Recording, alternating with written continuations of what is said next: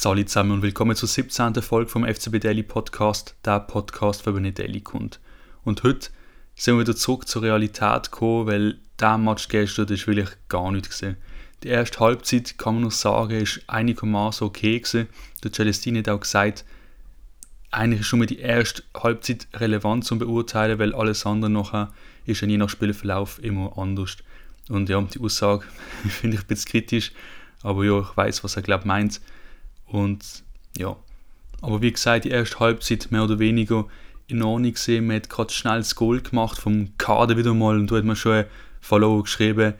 Und am Vogel ist der Kader nicht gesehen und jetzt ist eigentlich wieder Messi bei uns. Und das ist wirklich so, also er hat wirklich wieder 90 Minuten abgeliefert. Das ist eigentlich wieder mal krank, wenn man einfach denkt, dass er vorher nie gespielt hat und jetzt zieht er da einen ab. Das ist eigentlich unglaublich. Und ja, auch sonst eben nachher dann der Gauto, der noch eine Chance gehabt hat, aber Spitzenwinkel, ja, dass der nicht reingeht und dann der Vega noch im Südfallzieher-Goal war 10 Meter im Offside war. Aber sonst, man erinnert sich an nichts, oder? Also so geht es mir. Also für mich ist das jetzt kein Top-Auftritt gesehen. Man hat zwar nicht verloren, aber ja, da muss einiges mehr kommen. Jetzt in Lugano, wo, ja, ich habe schon mal gesagt in einer der ersten Folgen, das war nur verlieren. Jetzt, ja, ich bin schon mal optimistischer wie auch schon. Aber ja, in Lugano ist immer schwierig in letzter Zeit gewesen. Und da muss jetzt einfach eine dicke Leistungssteigerung gehen, weil das gestern ist wirklich nichts gewesen. Und wir können auch schon meinen, es ist Satire, aber was er von Bremen wieder gestern gemacht hat, ich kann es einfach nicht glauben. Äh, erobert den Ball und will ihn aber durch drei Stück durchdribbeln beim 16 und Digga, schießt doch einfach den scheiß Ball weg. Nein, er verliert nun in kurz zwei Sekunden ein Doppelpass und es steht 1-1. Äh, da ist wieder mal typisch von Bremen gesehen. Man lobt einmal und dann wieder so etwas. Aber ja, er ist jung, es kann passieren. Wenn, dann halt jetzt noch, aber das muss wirklich langsam da sich ändern, weil sonst wird das immer bitterer bei uns.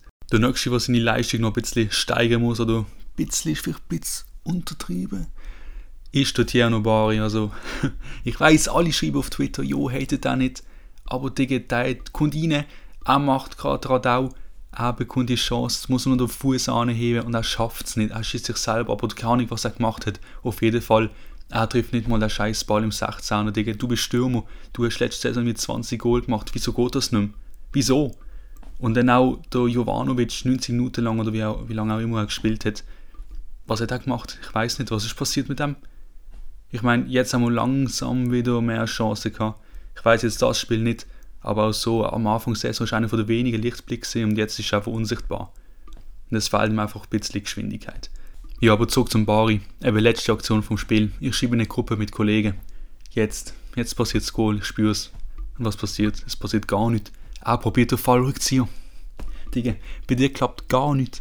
Seit 30 Spielen oder so die Saison, es klappt nicht. Er macht das Fallrückzieher und er trifft den Ball nicht. Er segelt am Ball vorbei. Und auch dort beim, bei der Chance war, wo ich gemeint habe, der Chaka schaut ihn an, er winkt ab, er denkt sich, Digga, ist schon klar gewesen. Er hat wahrscheinlich schon gesehen, er hat gewusst, es passiert nichts. Er, er kann schon wieder zurücksäckeln in Verteidigung. Es ist so klar gewesen. Und ja, wenn nicht gestern, wenn dann, also als ob er jetzt gegen Lugano ein Goal macht oder gegen GC, ich kann es mir nicht vorstellen.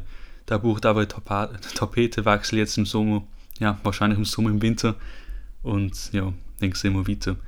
Oder die Winterpause wird genutzt, um in, in das Gefühl reinzupressen, dass es klappt mit Goal schießen, weil ich sehe da eigentlich nicht gut beim, im Moment.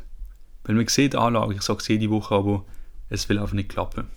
Nach Mainz 1 habe ich gesagt, jetzt passiert noch das 2-1, es ist so klar, dass das passieren wird und man einfach mega Glück gehabt, dass dann noch die rote Karte gekommen ist. Weil ohne die bin ich mir sicher, hätten wir noch verloren.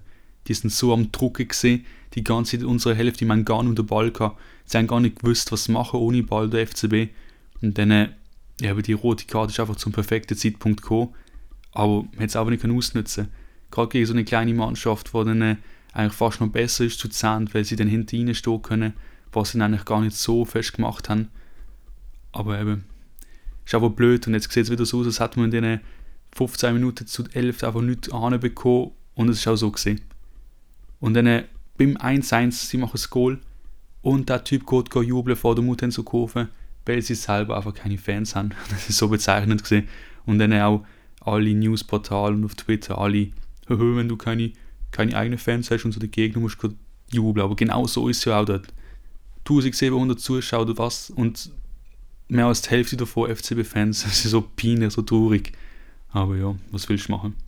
Jetzt am Mittwoch am Santi Claus gegen Lugano, gegen GC am Wochenende, was ein Direktduell ist.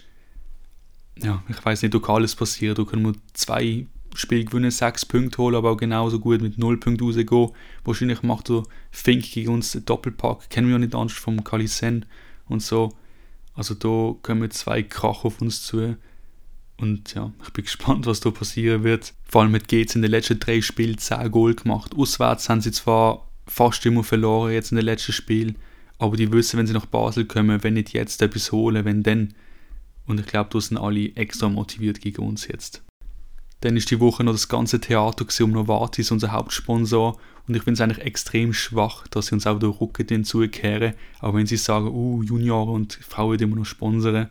Ich meine, das hat einfach dazugehört. Und jetzt, wo es langsam immer mehr bergab geht, gehen alle großen Sponsoren weg von uns. Und dass dann der Kaufmann, der CEO, sagt, dass sie da noch einen finden werden, der gleich viel zahlt.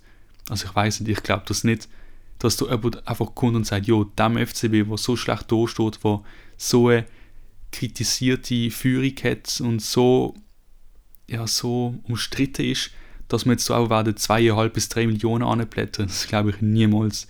Außer so eine dubiose, gar nicht Wetteranbieterfirma oder eine Autovermittlungsfirma, wie in Deutschland alle haben. Ja, dann okay. Aber das will ja keiner. Und vor allem muss es ja dann auch noch das Liebe passen, weil ich habe große Angst, dass da etwas mega hässliches kommt, was einfach nicht auf das Liebling passt. Weil Novartis ist ziemlich schlicht und noch ziemlich edel finde ich. Und dass da etwas kommt, was finanziell, aber auch optisch die Kriterien erfüllt, da glaube ich nicht dran. Vor allem ist Novartis natürlich auch noch regional verankert gesehen, wo das Ganze nochmal aufgewertet hat. Und eben, da kommt wahrscheinlich irgendetwas Ausländisches oder ja, wie gesagt, ein Wettanbieter oder so. Wenn das passiert, dann ciao Leben. Dann etwas ganz anderes, vielleicht ihr es gemerkt, ich bin da ein bisschen mehr am Freestylen, sonst schreibe ich mir immer so mehr oder weniger ein Skript, wo ich mich daran halten tue.